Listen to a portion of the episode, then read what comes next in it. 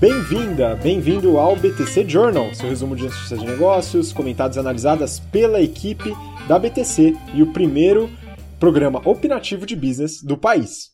Meu nome é Gustavo Habib, eu sou instrutor de Soft Skills e Marketing pela BTC e no episódio de hoje falaremos sobre Anima e novo follow-on, empresas do SoftBank enfrentando problemas, Live Here, startup de aluguel para universitários, Burger King reduz preço com lanche de hambúrguer vegetal e McDonald's faz novos testes também nesse setor. Ering despenca 12%, Restock fecha com alta e acumula ganho na semana e conduta da CEO da Best Buy, que a gente vai comentar também nesse episódio. Já aproveito para pedir para você que está ouvindo a gente pelo BTCcast ou assistindo no YouTube, aproveita para seguir a gente no Instagram, instabtcompany. Tem bastante conteúdo por lá e a gente libera as notícias e todas as novidades também de primeira por lá. E para me acompanhar nesse episódio, como de costume, estou aqui com o Renato Aracaki, instrutor de finanças corporativas, valuation e estratégia. E aí, Renato, como é que tá essa semana aí? Fala, Gustavo. Fala, pessoal, tudo bem? Semana tá pegando fogo, né? Então, a gente está aí com curso de férias a todo vapor. Os alunos são muito bons mesmo, já passaram aí das primeiras disciplinas. Essa semana o pessoal já está na parte de investimentos e marketing. E aí, semana que vem, eu volto a ministrar aula para eles, principalmente né, focando na parte de finanças corporativas, é Evaluation. E eles vão ter também estratégia com Irving. Também gostaria de mandar um abraço aí para o pessoal do curso In Company, que a gente vem fazendo aí também no mês de janeiro. Hoje tivemos é, diversas discussões em termos de valuation, e é bem interessante, porque é uma empresa do setor financeiro, então para a gente fica mais fácil aí ter essas discussões. Um grande abraço a todos, bastante ex-alunos da BTC também. E queria também mandar um abraço aí para todo mundo que está se inscrevendo no, nas, nas, últimas vagas das turmas do General Business Program, tá? Só tem, acho que, se eu não me engano, três turmas ainda com vagas, então caso vocês queiram ainda aproveitar essas últimas semanas aí antes do início dos, das turmas, em fevereiro, entre no nosso site www.btcompany.com.br barra GBP, o General Business Program. O General Finance Program também vem né, com um número de inscrições bem forte aí nesse início de ano, Tá? As vagas estão sendo preenchidas rapidamente. Caso você queira também né, é, discutir bastante e é, discutir bastante assunto e aprender bastante sobre técnicas que vocês vão utilizar em mercado financeiro, entre no nosso site www.btcompany.com.br/gfp, o General Finance Program. E a gente abriu uma turma especial no curso de Excel, tá? Por quê? Nosso curso de modelagem ele lotou, né, aqui em São Paulo, lotou lá em Campinas e muita gente pediu para a gente fazer mais uma turma durante a semana, de segunda a sexta-feira, por duas semanas seguidas. Então a gente negociou lá com os nossos né, fornecedores de espaço e a gente conseguiu aí um, é, uma janela ali em março. Então, caso vocês queiram aprender no nosso, né, aprender modelagem, Excel e automatização com VBA, também entre no nosso site, mesmo site barra EBP, Excel Plus Business Program. E vamos falar aí das notícias? Tem umas coisas bem interessantes para falar hoje, né? Sim, tem bastante coisa hoje, Renato. Eu só queria iniciar com uma breve errata, tá? Em relação ao BTC Money, o novo programa que a gente está gravando, né? Que está acompanhando aqui o BTC Journal no podcast e também no YouTube. A gente falou sobre fundos imobiliários é, nessa semana e eu falei sobre o valor na né, retirada, data de retirada, tá? E os fundos, assim como as ações na B3, eles estão em um período de D mais 2, né? Dois dias após o pedido e não três, como eu tinha falado, beleza? Então fica gravado aqui para você que acompanhou, tá? Hoje é dia 23 de janeiro, né? E no episódio de hoje a gente já falou das notícias, agora vamos começar, né, Renato? vou compartilhar a notícia aqui com você e com o pessoal, vou falar a fonte e o título para que você possa acompanhar. Vamos lá então. Né? A primeira, Brasil Journal. Anima, sócios se alavancam para acompanhar follow-on. Então a notícia fala de uma ação em relação à Anima, né? nova emissão de ações, aí follow-on, oferta primária que eles estão fazendo. E a gente já adiantou isso, Renato, é, no, no BTC Journal de algumas semanas atrás, né, dada as avaliações que a gente fez. Né? A gente já avaliou a Anima no detalhe, os resultados, algum tempo atrás, então para você que acompanha o BTC Journal mais recentemente, dá uma olhada no histórico, a gente faz uma análise dos resultados da Anima e da estratégia da empresa, né? empresa muito forte no setor educacional no Brasil, e como a gente já tinha mencionado, tão firmes e fortes na estratégia de M&A, né, Renato? Legal. É, essa notícia ela tem dois aspectos interessantes. Primeiro, que eles vão fazer o follow-on para captar mais dinheiro no mercado. E aparentemente os sócios eles também vão entrar junto da operação. Por quê? Porque eles não querem serem, eles não querem ser diluídos, né, com dinheiro novo na, na empresa. Isso é uma sinalização boa porque mostra que os próprios sócios estão bastante confiantes na estratégia. Então, isso também é um ativo importante na hora de você fazer o roadshow e você tentar convencer mais gente a entrar nessa nova emissão de ações, né? Isso é interessante. A segunda, é, o segundo aspecto da notícia foi o que a gente tinha adiantado no BTC Journal passado, que provavelmente esse dinheiro ia ser é, direcionado para aquisições.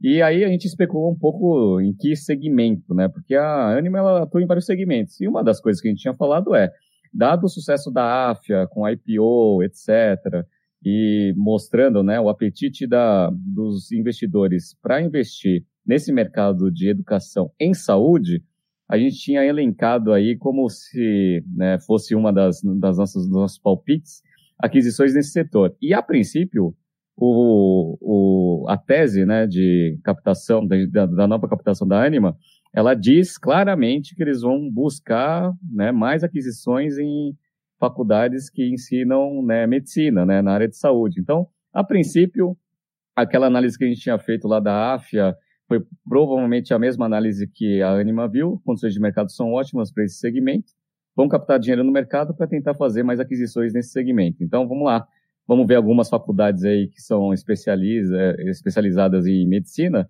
elas provavelmente vão ser alvos de aquisição esse ano da Anima. Né? Quem, quem for dono dessas faculdades aí se prepara que vai encher né, o bolso de dinheiro.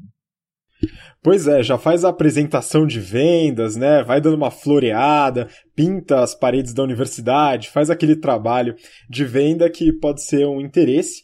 Né? Eu, a princípio, vejo dois mercados muito interessantes no ramo de educação. O primeiro é o mercado de educação em saúde, que você comentou, e o segundo é de plataformas de educação. Né, como é o caso que a gente também estudou aqui, né, e a gente até falou da Cogna recentemente, que estudou fazer a abertura de capital da sua divisão relacionada à tecnologia de ensino, né, sistema de ensino. Então, são duas áreas bastante quentes aí e vamos acompanhar a Anima. Em breve deve sair o resultado é, 2019, né, o consolidado do ano, e a gente deve trazer para cá, certo? Bom, vamos continuar então, né, rapidinho aqui. Vou falar da segunda notícia. Segunda notícia é da Época Negócios. O título é o seguinte: Empresas que receberam aportes do SoftBank enfrentam problemas. Quatro empresas que receberam aportes da companhia, Oi, Uzumi, GetAround e Rappi, demitiram 2.600 pessoas no mundo. Né? Então a notícia, Renato, ela comenta bastante sobre os investimentos do SoftBank. A gente já falou bastante aqui do SoftBank, principalmente quando a gente comentou e fez uma série de vídeos aí sobre a WeWork né, e o desastre que a gente antecipava desde 2018. Né? E agora a gente observa as empresas do grupo SoftBank, como a gente falou na semana passada, no caso da RAP especificamente, tem outras empresas no portfólio, principalmente daquele fundo de risco, né, o Vision Fund, né, que tem tido alguns problemas, né, principalmente em relação aos seus investidores em busca de rentabilidade. E a notícia, Renato, tem vários pontos interessantes aqui, eu acho que vale a pena a gente comentar né, sobre esse aspecto e até é, o que, que seria um fundo de alto risco, né? Que muito venture capital coloca esse ponto, né? Que é um fundo de alto risco e na reportagem eles comentam. E aí, que, como é que você vê isso aí? Bom, vamos lá. A primeira coisa é também corroborando uma especulação que tivemos né, na semana passada, quando a gente analisou de forma isolada a notícia da RAP, porque a RAP tinha anunciado que ela tinha né, feito algumas demissões no, no mundo, e isso afetou o Brasil. A gente até falou lá de headcount, né? Que foram umas 150 pessoas aqui no Brasil, etc e tal. Beleza. E uma das coisas que a gente estava conversando era que provavelmente era uma pressão do SoftBank. Por quê? Porque o SoftBank já tomou pau no Uber, né? então foi lá, fez abertura de capital, esse negócio não está né, mostrando grandes sinais que vai aumentar, o valor de mercado inclusive caiu bastante. É, o WeWork nem se fala, né, um grande desastre aí. E aí, obviamente, todo mundo que colocou dinheiro no Vision, que é o fundo lá do SoftBank, é um dinheiro de alto risco? Com certeza. Então, todo mundo sabia que tinha risco. Mas o problema é o seguinte, né? Mesmo sendo de alto risco, o importante é que, é, dentre várias operações que você investe, porque você tenta pulverizar o máximo possível do capital, é, alguma operação ela tem que ser promissora ali, ou pelo menos né, demonstrar que tem né, potencial de cobrir todo o, buraco das outras, né? O problema que está acontecendo é que, a princípio, o Vision não tem nenhum cara ali, né, de, de investimento que está despontando como, né, ser o salvador da pátria. Então, a princípio, a galera, os investidores estão começando a dar uma pressionada na, no SoftBank, e, obviamente, o SoftBank está pressionando todas as empresas a começar a ser um pouco mais disciplinadas né, no uso do capital. Vamos ver. A princípio, a pressão está funcionando, a galera está começando a reduzir um pouco de headcount. Só vamos ver se né, os modelos de negócio com né, menos headcount e com uma racionalidade um pouco maior no uso do capital vão fazer elas crescerem né, e pagarem todo o investimento que foi feito nelas. Acho muito difícil, mas vamos acompanhar. Pois é, Renato, só queria tirar uma frase aqui da reportagem que eu achei muito interessante, eu queria até que você comentasse um pouco. Né? Eu vou encontrar aqui essa frase é, que eles falam sobre o excesso de caixa ser negativo. Né? preciso procurar aqui, mas basicamente, né, eu não vou encontrar agora facilmente, mas ele fala sobre o excesso de caixa que essas empresas recebem, né, não a produção de caixa através das operações, mas acaba fazendo com que as empresas gastem demais, contratem demais, de uma forma às vezes é, impensada ou talvez não não sustentável. Né? Como é que você vê esse ponto? Né? Realmente isso acontece? A empresa que recebe aporte e compra MacBook para todo mundo? Olha, com certeza. Inclusive, é até uma certa piada que eu faço durante as aulas de Finanças Corporativas e Valuation, que é isso, né? Empresa que recebe capital e está com caixa é o maior perigo. Por quê? Porque se você é um acionista, você tem que ter a disciplina de tirar todo o dinheiro da empresa para ela trabalhar sempre no vermelho ali, meu, contando os centavos. Aí, o que acontece, né? Eu conto isso em sala de aula.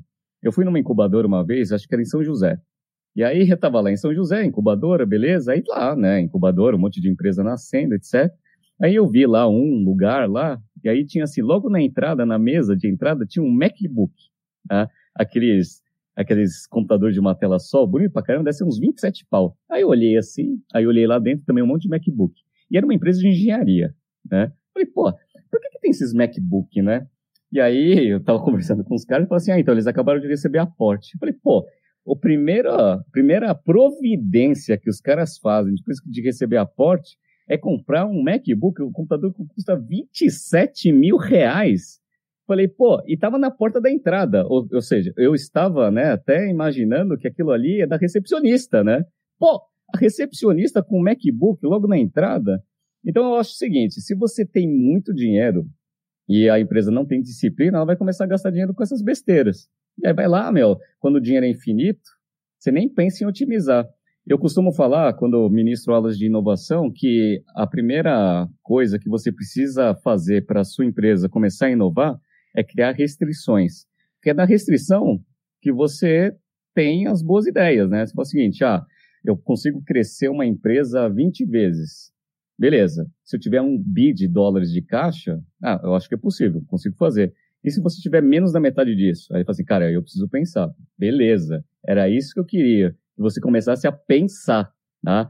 Então, assim, uma disciplina muito forte de Private Equity, boas práticas, é assim, manter o caixa o mínimo possível, distribuir absolutamente tudo. Não porque o fundo vai ganhar dinheiro com os dividendos, mas principalmente para dar disciplina na gestão do capital. Então, concordo plenamente com essa frase que está na notícia.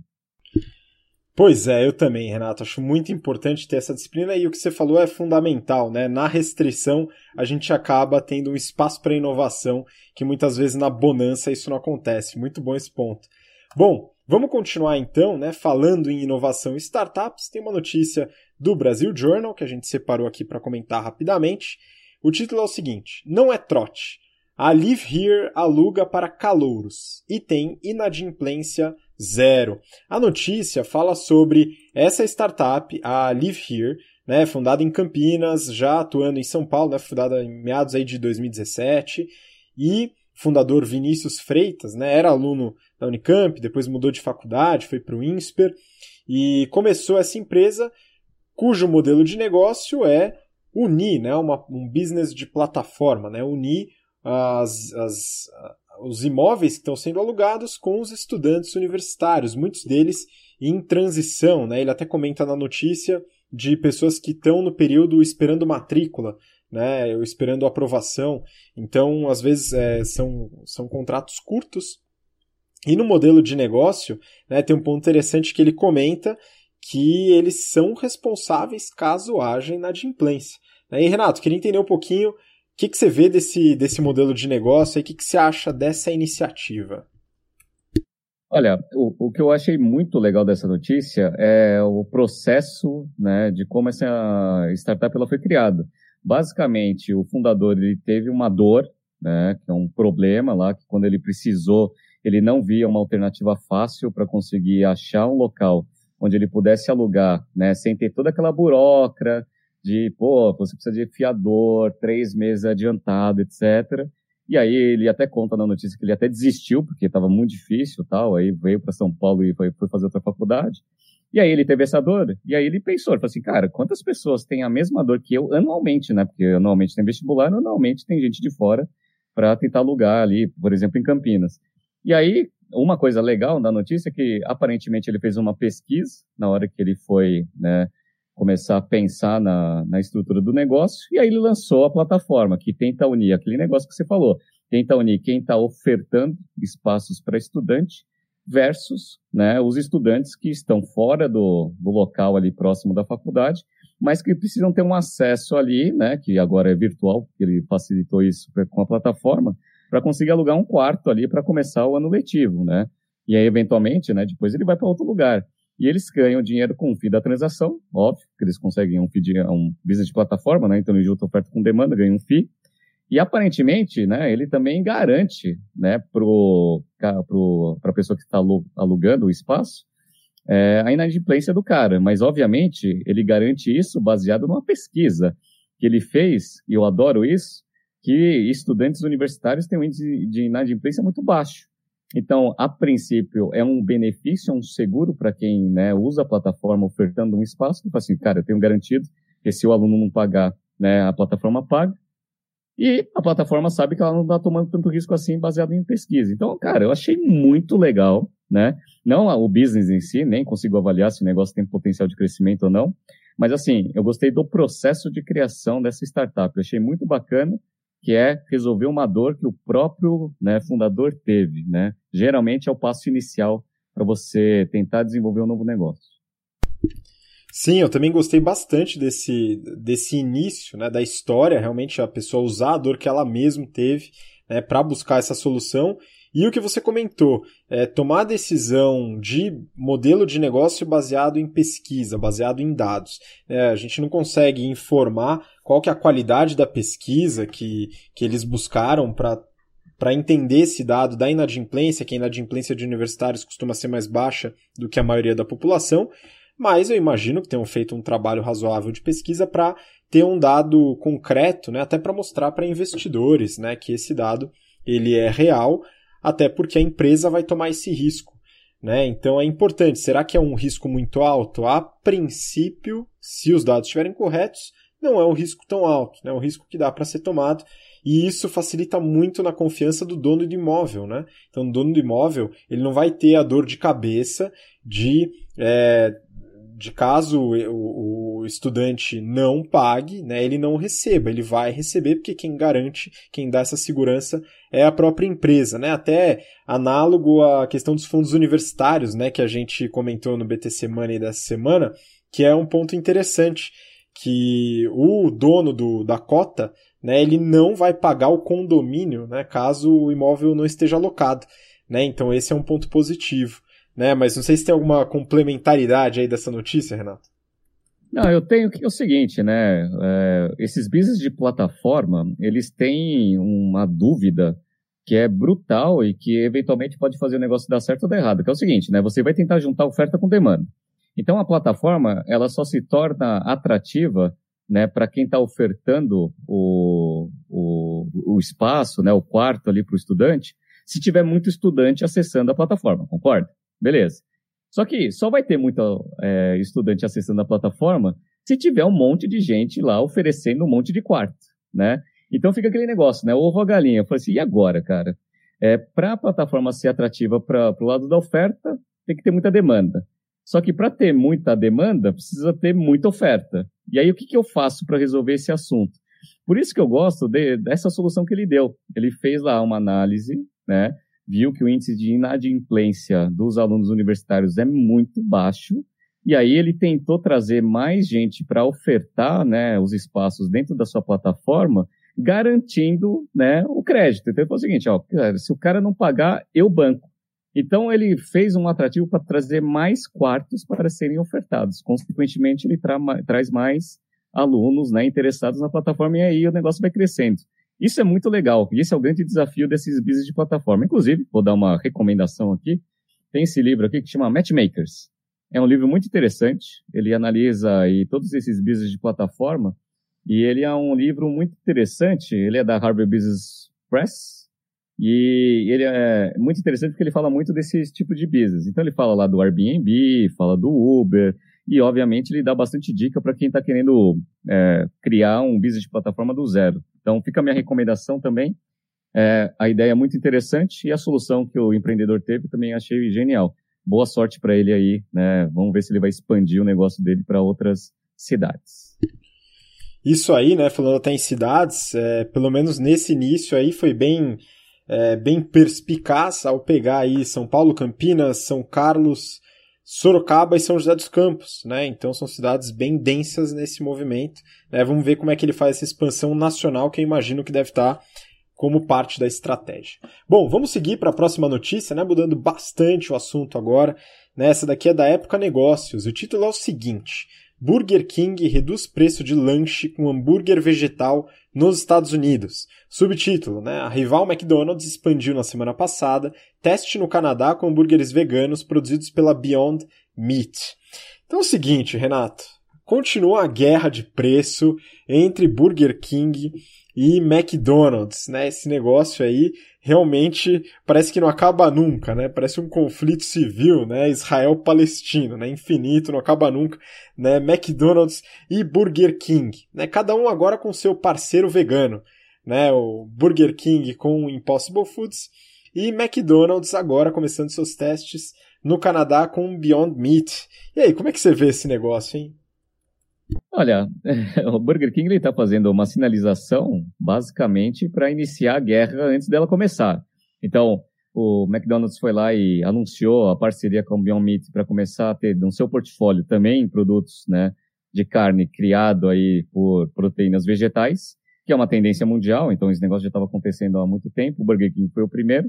O McDonald's está entrando agora com um parceiro forte, que é a Beyond Meat, que a gente já analisou aqui no BTC Journal, tanto a parte do IPO quanto os resultados que a empresa vem divulgando, né? Até o último resultado foi de lucro. Então, assim, agora cada fast food, cada gigante aí, tem o seu parceiro. Um tem a Impossible Food e o outro tem a Beyond Meat. A princípio, o Burger King já vem baixando um pouco do preço para já dar uma segurada no crescimento né, da introdução desse novo produto no McDonald's. Vamos ver. Né? É aquela guerra eterna, né? Quem vai né, se beneficiar de, dessa guerra de preço dos dois, obviamente, são os consumidores. Então a gente vai começar a comprar né, carne né, sintética aí, feita de proteínas vegetais a um preço de banana. Eu já tinha dado a dica para quem vai para dos Estados Unidos, que é para usar o cupom, o app de cupom de desconto lá do, do, do Burger King. Agora vai estar tá mais barato ainda. E aparentemente, né, para o Beyond agora que é a segunda parte da notícia, para o Beyond é ótimo, porque agora ele vai ter um parceiro né, que vai permitir expansão mundial, que é o McDonald's. O McDonald's tem uma capilaridade gigante. E com certeza essa, essa parceria vai trazer né, uma perspectiva de crescimento para o negócio absurdo. E quem vai se beneficiar? Os acionistas desse negócio, né? E eu estou falando com um, né? A ação aí do negócio deu uma chicotada, você está feliz, Habib?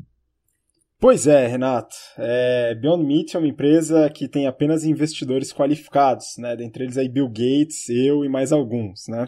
Mas enfim, voltando ao ponto, sim, sou acionista da Beyond Meat, estou muito feliz, né? Muito feliz pelo seguinte, né? É, foram duas notícias, uma delas que você comentou agora, que fizeram com que as ações da Beyond Meat explodissem nos últimos dias. Né? Então, essa do McDonald's realizando os testes dos hambúrgueres no Canadá, que pode vir a se transformar numa parceria mundial, né? dado que a estratégia da Beyond Meat é realmente realizar a exportação dos seus produtos, né? e ela, como a gente avaliou, está né, entrando no momento de rentabilidade. Mas olha só que interessante né, no começo do ano, né, primeiro dia do ano de negociações, a ação estava em torno de 74 dólares. Tá? No momento, ela fechou, né, no momento que a gente grava esse BTC Journal, em 129 dólares e 18 centavos. Né? Teve mais de 70% de alta. Estamos, os acionistas, sorriso de orelha a orelha. Né? Só hoje a ação subiu mais de 18%. Né? E essa notícia é a segunda, né? A primeira foi do McDonald's. Por que, que subiu 18%?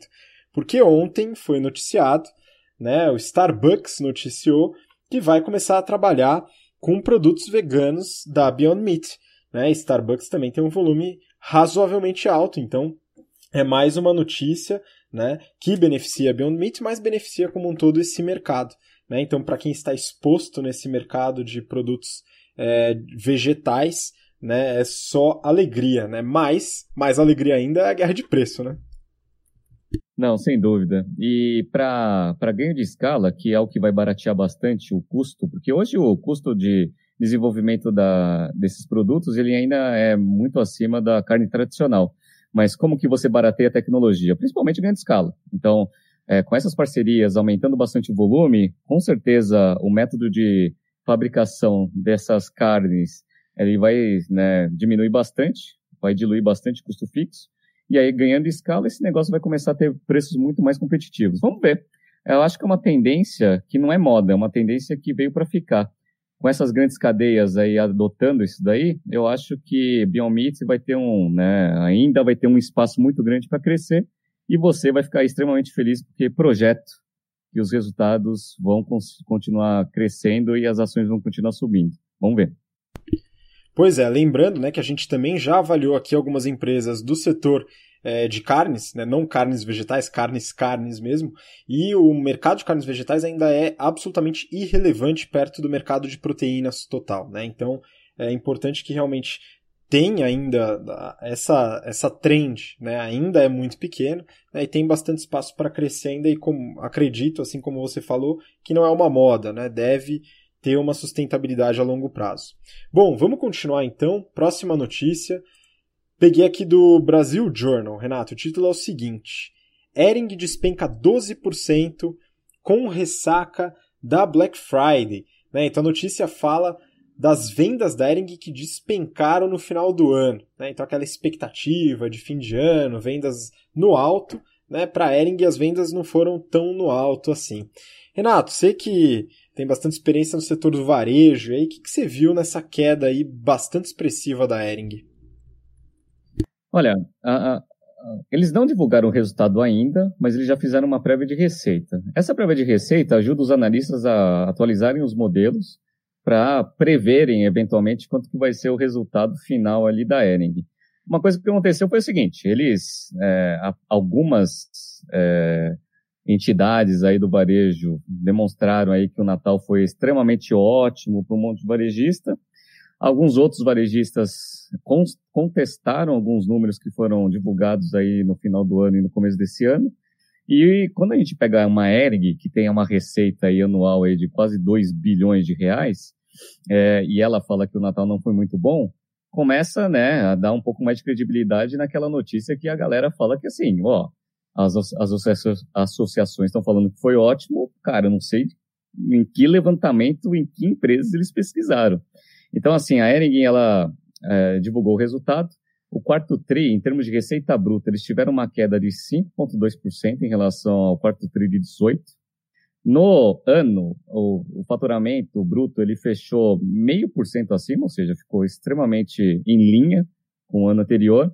Só que existia uma grande expectativa dessa receita subir. Por quê? Porque a Ering ela fez várias iniciativas esse ano, né, e foi implementando de reforma de loja, de mudança de portfólio, de tentar, né, dar é, aprender mais com os clientes para conseguir desenvolver produtos mais adequados. Então ela fez várias iniciativas e aí isso daí foi começando a ser precificado, né, o resultado bom disso nas ações. Então as ações deram uma subidinha e aí o que aconteceu, né?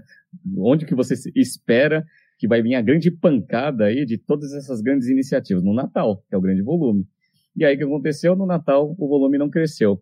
E uma das coisas que eles justificaram foi que eles foram extremamente agressivos no Black Friday, que foi bem no finalzinho ali de novembro. Então pegou ali, né, o início ali das primeiras, os primeiros 15 dias de dezembro. Eles falaram que foram, foram péssimos. E aí eles esperavam que a segunda quinzena de dezembro fosse melhor e continuou sendo péssimo. Qual foi o canal que mais caiu? Eles, eles têm várias marcas, né? Então eles têm a Ering, Ering Kids, a PUC, a Disarm e outras pequenas marcas. É, quem caiu bastante? A PUC é, caiu 32% né, no quarto trimestre. É, e a Ering, que é o grande volume, caiu 5%. Quando a gente pega por canais, a gente vê que o canal multimarca caiu 13% né, em termos de venda no trimestre. Depois, as franquias caíram 5,2% e as lojas próprias 1,8%. A única coisa que cresceu foi o e-commerce, Web Store cresceu 48%, mas como ele representa muito pouco da receita, né, não conseguiu compensar a queda dos outros canais. Então, assim, a gente precisa dar uma olhada, né, depois, como que essa receita é, no quarto trimestre, a menor, ela afetou os financials, o que provavelmente vai acontecer, né? É, se ele estava esperando uma receita maior, ela veio a menor, deve ter sobrado produto, né? Então, se sobrou produto, provavelmente ali os dias de estoque, a gente vai ver o nível de estocagem da empresa, vai estar mais alto. Ou, consequentemente, isso vai afetar bastante o capital de giro da empresa. Então, agora vamos ver. Vamos ver como que vai, né, como que a Ering vai lidar aí com esse resultado ruim aí no quarto trimestre. É, só para atualizar alguns números, né, para todo mundo saber, a gente já analisou a Ering aqui. Atualmente ela tem 675 lojas, sendo que 615 são franquias e 60 são lojas próprias. E aí o resto é multimarca e e-commerce. Vamos esperar aí a divulgação dos resultados para ver o quanto que essa queda de receita afetou o free cash flow da empresa, até para saber se esse 10% de queda é justificável. Vamos ver. Pois é, Renato, tem um ponto aí dentro do que você falou da queda dos canais, né? A queda de, do canal de multimarcas foi muito expressiva. E é interessante analisar, a gente ainda talvez não consiga, mas depois analisar é o que, que aconteceu com as outras empresas que usam os mesmos canais multimarcas que a Ering, para entender se foi uma queda dentro da loja de multimarcas ou se foi relativa apenas a Ering dentro dessas lojas, né? E a gente consegue entender a força da marca da Ering, né? O que, aconteceu mesmo, se isso foi um problema do varejo, que aí tem toda essa discussão, né? Se o varejo realmente penou, se ele cresceu na, no final do ano, né? Ou se realmente a Ering é, precisa de alguma ajuda aí nesse sentido. Né? Mas é curioso também que você comentou em relação ao e-commerce, que teve um crescimento ainda muito baixo em relação aos outros, aos outros canais em, em receita, né? mas é interessante analisar esse crescimento do e-commerce também. Né? É, bom, acho que falando da Ering, né, a gente ainda não tem a divulgação de resultados, mas quando a gente tiver, a gente deve passar aqui também. A gente já avaliou a Ering em algum momento do ano passado, né? Então dá uma olhada no histórico, acho que foi o resultado do, do primeiro semestre, né? É, mas vamos continuar, né? E o tema também é varejo. Né? Eu vou compartilhar aqui o valor econômico dessa vez e o título é o seguinte: Restock fecha em alta de 0,94% e acumula ganho de 19,8% na semana. A notícia então fala da, das ações da Restock, né, empresa aí que também é de varejo muito grande, e eu acho que você, Renato, vai conseguir dar um, um bom overview né, do que está acontecendo e os resultados da Restock. Né? Tem algumas coisas que preocupam também, né? Sim, a princípio eles, é, a notícia ela fala que a Restock ela fechou um follow-on, ou seja, está com dinheiro novo dentro da, da companhia, Isso daí fez as ações acumular, acumularem né, é, crescimento aí nas últimas semanas. O que que, por que, que a empresa ela teve que fazer esse negócio? Porque essa notícia é tão boa. Essa notícia é boa, principalmente porque a Restock estava passando por uma série de dificuldades nesses últimos anos. E o que estava acontecendo é, no final do ano passado é o medo do mercado em relação à liquidez da operação. O que aconteceu? Aparentemente, a gente não sabe porque a gente não está lá dentro, a Restock ela vem passando por alguns reajustes ou ajustes estratégicos, isso vem afetando bastante os resultados operacionais.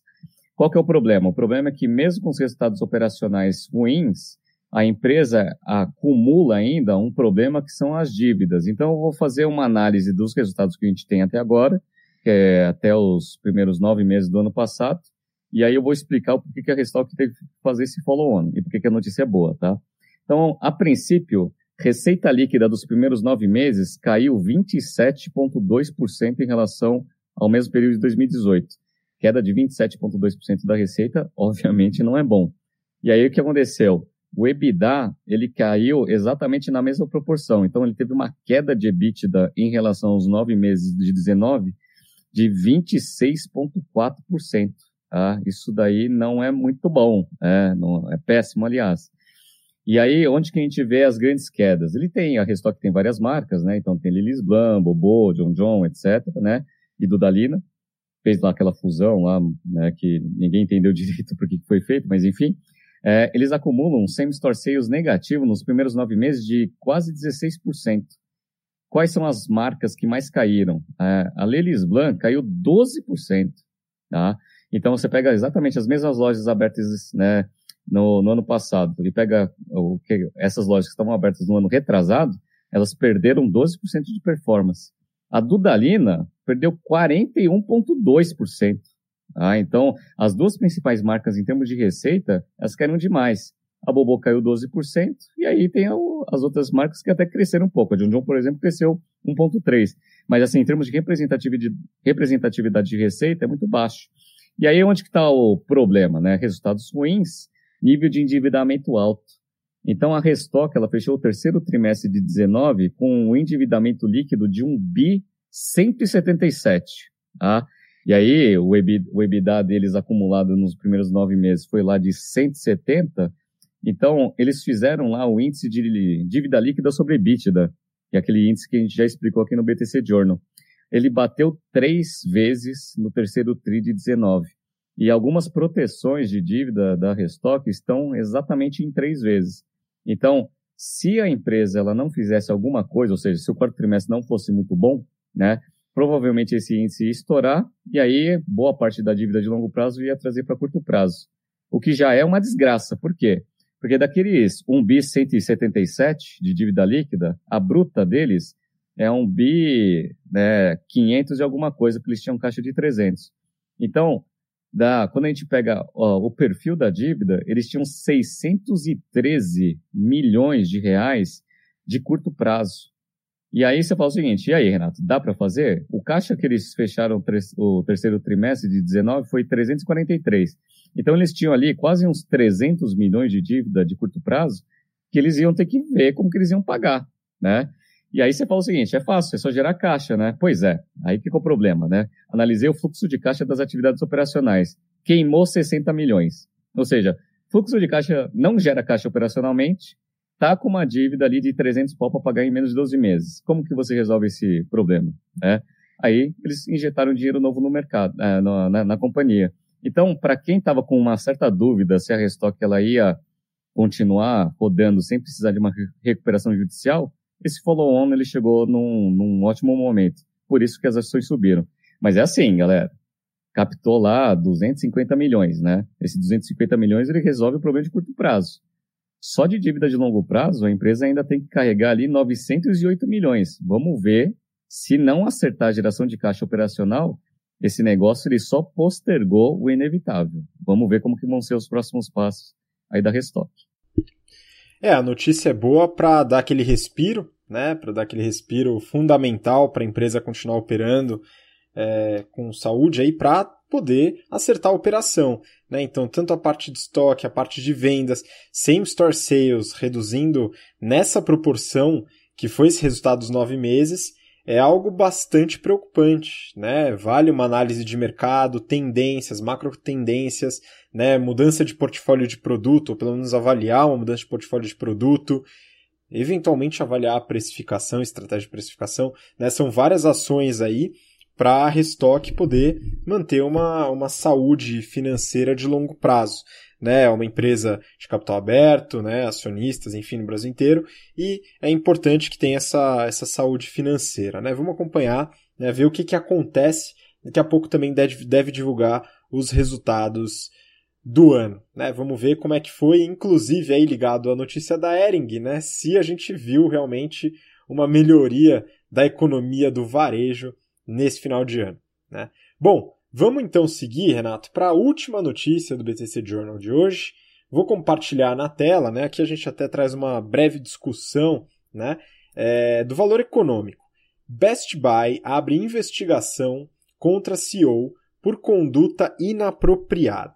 Né, segundo uma denúncia por carta, Corey Barry teve uma relação romântica inapropriada com o ex-vice-presidente sênior da companhia, Carl Senft, ou como quer que se pronuncia o nome desse ex-vice-presidente. Renato, é o seguinte, né, a gente falou uh, dois ou três journals atrás sobre a notícia do McDonald's e o CEO que foi demitido né, por um relacionamento com uma funcionária. Né, que a gente tem uma situação, obviamente não igual, né, mas semelhante a CEO né, sendo investigada por, por uma relação é, escondida, eventualmente, pelo menos, é o que a denúncia na carta é, sugere, eles vão investigar. Né? E é o seguinte: a gente está acompanhando isso, já acompanhou a notícia do McDonald's, e aparentemente, pelo menos na minha visão, né, é, parece que o pessoal não está vendo muita opção de se relacionar fora da empresa. Talvez isso esteja relacionado à quantidade de tempo que a pessoa passa dentro da empresa. E aí, como que a gente resolve isso, ou sei lá, como que a gente dá um jeito, né, para evitar esse tipo de problema, porque muitas vezes é contra a regra da empresa, o que é ruim para a carreira do executivo, da executiva, e pode eventualmente trazer algum conflito de interesse. Mas e aí? O que, que a gente faz, né, Renato? Bom, pois é. é. Aí já não indo, saindo um pouco da parte de business mais técnico que a gente gosta de fazer, indo mais para a parte comportamental, é, a gente já analisou lá a notícia do McDonald's e um, uma das dicas que a gente deu quando a gente avaliou lá foi tenta separar bem vida pessoal é, de vida profissional. Depois que a gente deu essa dica, né, principalmente alunos e ex-alunos mandaram mensagem para a gente e falaram o seguinte, não, legal, a dica, a dica é ótima, né? Separa a vida pessoal da vida profissional. E aí fizeram as perguntas, né? Mas como que a gente faz isso? Eu passo lá 12, 13 horas na, na empresa. Eu só fico com os meus colegas de trabalho. Como que eu faço para ter vida pessoal nesse ritmo maluco? Então, o que a gente vai fazer? Bom, deixa eu dar uma dividida aqui, porque a audiência ela é dividida né, entre pessoas que estão entrando no mercado e alguns gestores, certo? Então, vamos pensar você que está entrando no mercado. Sua, sua situação é péssima. Por quê? Porque você, as horas que você vai ficar dentro da empresa, elas vão ser diretamente proporcionais a, primeiro, o tipo de dedicação que você quer mostrar para a empresa, que você quer crescer rápido, né? E aí, infelizmente, você vai ter que mostrar isso ficando na empresa e mordendo a mesa, né? E também muito por causa de ineficiência do seu gestor. Então, o seu gestor, às vezes, ele te passa as atividades muito em cima da hora, né? Sempre com aqueles prazos curtos, e aí você vai ter que ficar. Então, para quem está começando a carreira, uma dica que eu dou, né? Que foi uma dica que eu tentei usar no começo da minha carreira para manter um pouco de vida fora do trabalho, é o seguinte: almoço. Almoço, no início, quando você está entrando na empresa, é importante que você faça os almoços com a equipe até para você se entrosar, né? E até para também não ser fonte de chacota aí quando é sempre assim, né? Quem não vai para o almoço é, é, quem a galera pega de, é, de Judas falando mal, né?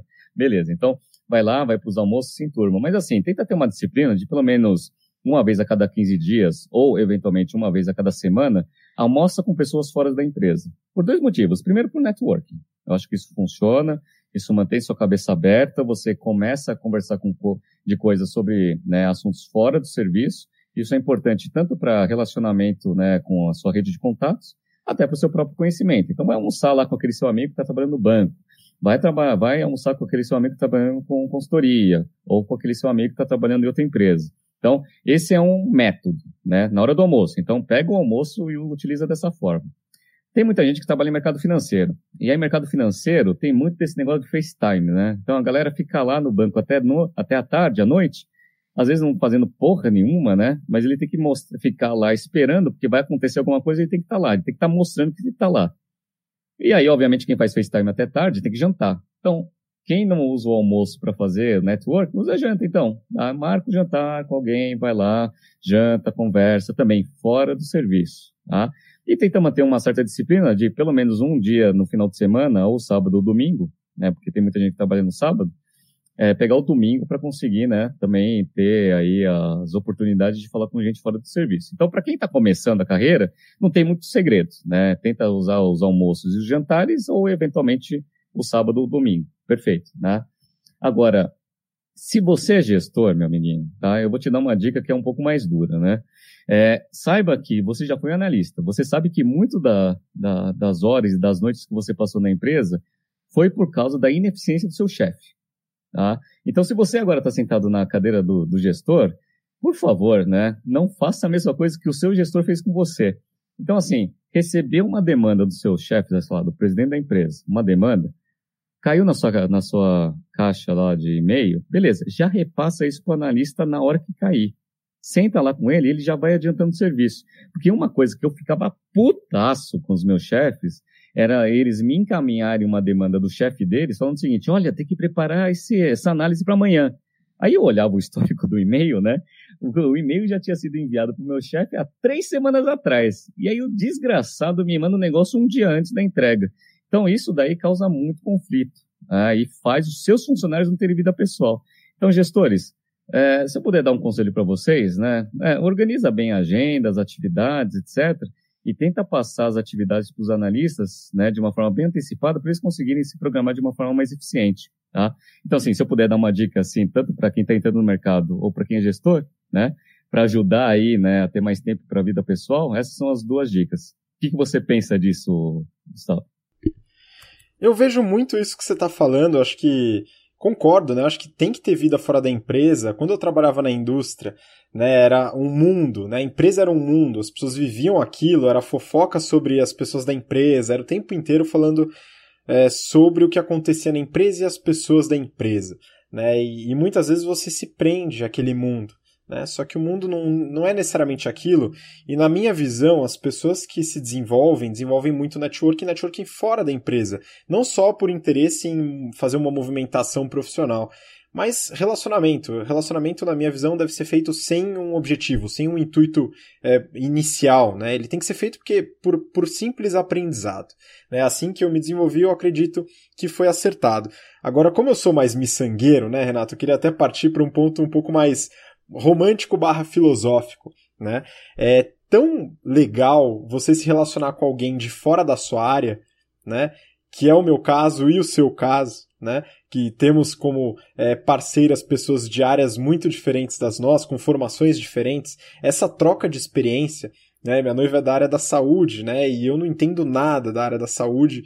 E essa troca de experiência enriquece muito, né? Então acho que existe um ganho. Então se a pessoa quiser se motivar né, nesse sentido, pensa no ganho de se relacionar com alguém que tem um trabalho totalmente diferente do seu, né, que isso pode é, ser um, não sei, talvez dê um incentivo aí para evitar esse tipo de conflito.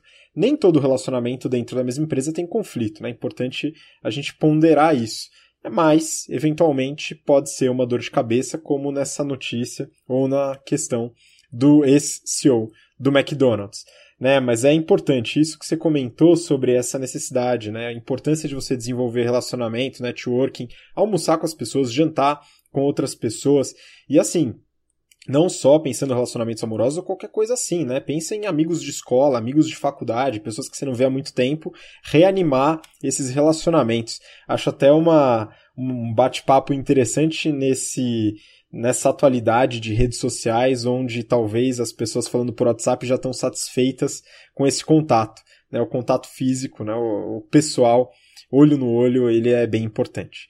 Né? Então eu tenho um pouco dessa visão, mas a troca de experiências de áreas diferentes é algo que estimula. Né? Mas é isso, essa foi a última notícia, né? Que a gente fez aí uma. deu uma filosofada agora, mas é interessante, é legal dessa filosofada de vez em quando. Né? Se você que está ouvindo a gente ou assistindo a gente quiser mais filosofadas no BTC Journal, manda uma mensagem, coloca um comentário no YouTube, né? Ou fala com a gente lá no Instagram também, né? Mas é isso por hoje, é só. Então, Renato, manda aí sua despedida pro pessoal. Bom, pessoal, muito obrigado aí pela audiência. Mais uma semana né, que a gente vem passando aí e provavelmente na semana que vem, alguns resultados, principalmente das empresas de fora, eles vão ser divulgados. É, todas as divulgações que forem interessantes a gente vai trazer aqui no detalhe. Então, vamos estar tá aí na expectativa aí de grandes empresas divulgando o resultado, vai ser bem interessante. Se vocês tiverem, né, principalmente esse recado são para os alunos do GBP, se vocês tiverem alguma empresa que vocês gostariam né, de ver aqui no BTC Journal, que a gente ainda não falou, manda uma mensagem para a gente no Instagram ou eventualmente lá no YouTube ou Facebook, que a gente coloca aqui no Pipe e assim que forem divulgados os resultados, a gente já né, coloca aqui como pauta aqui do Journal, tá bom? Então, beleza. Grande abraço a todos e até semana que vem. Um abraço. Muito obrigado, Renato. Obrigado você que acompanhou a gente até agora. Paciência por assistir ou ouvir a gente aqui no BTC Journal. Nos falamos novamente na próxima semana. O encontro marcado, BTC Journal, semana que vem está confirmado. Muito obrigado, um grande abraço e até lá. Tchau, tchau.